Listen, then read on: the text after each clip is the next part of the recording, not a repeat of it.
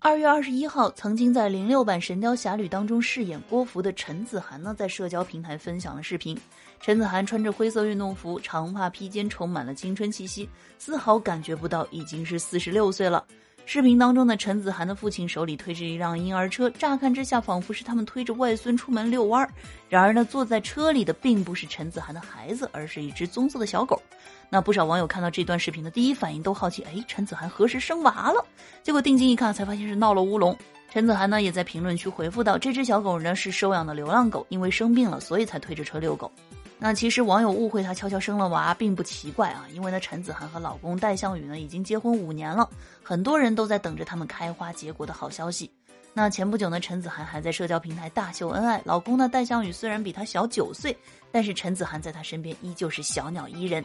那作为年龄相差九岁的娱乐圈姐弟恋呢，陈子涵、戴向宇的感情经历也曾经不被看好、不被祝福，但是呢，他们互相给对方安全感，用实际行动建立起了婚姻生活当中最坚固的支柱。那在这儿呢，也希望这对甜蜜的姐弟啊，能够一直幸福下去。同时呢，也可以考虑一下是否升级成为爸妈呢？好了，如果想要收听更多趣闻播报、热点吐槽，就赶快来订阅收听小强妞的娱乐专辑《一本正经》吧。